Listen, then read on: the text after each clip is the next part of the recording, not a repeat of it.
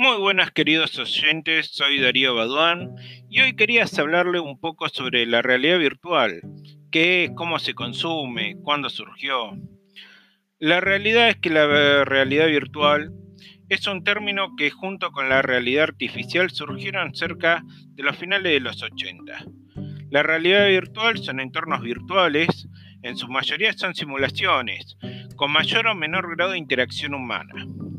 Hoy existen distintos niveles de realidad virtual. Están las inmersivas, semi-inmersiva, no inmersiva. Posiblemente todos ustedes hayan estado trabajando con realidades virtuales no inmersivas. Una realidad virtual no inmersiva, por ejemplo, son las películas, los videojuegos, ¿no? Todo lo que contenga imágenes y sonidos digitales que podemos apreciar en cualquier dispositivo electrónico. Pero las realidades semi-inmersivas son aquellas de que ya podemos apreciar con más, con más realismo a través de nuestros sentidos.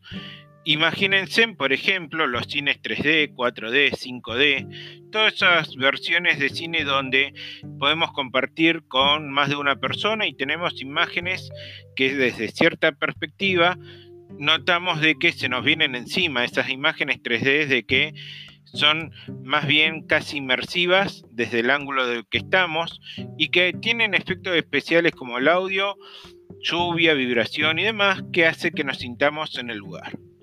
Ahora, los sistemas inmersivos son aquellos que tienen un mayor grado de interacción, aunque por ahí no tanto realismo físico, pero sí un mayor grado de interacción nuestra, de manera de que nos sintamos como que estamos en el lugar. Generalmente los sistemas inmersivos utilizan cascos estereoscópicos. Son cascos de realidad virtual de que nos permiten ver ojo por ojo para eh, tener esa sensación de que estamos dentro del lugar. Por lo general también estos cascos suelen utilizarse con unos controles, con unos mandos, ¿no? De que tienen distintos grados de libertad y que permiten realizar las interacciones en el entorno virtual en que estamos viendo. Dentro de la realidad virtual hay distintos tipos de proyectos, distintos tipos de licencias que permiten acercar a los usuarios a experiencias variadas pero interesantes de experimentar. Continúen escuchándonos para tener los más recientes avances tecnológicos. Los saluda Baduan Darío del equipo 4. Hasta luego.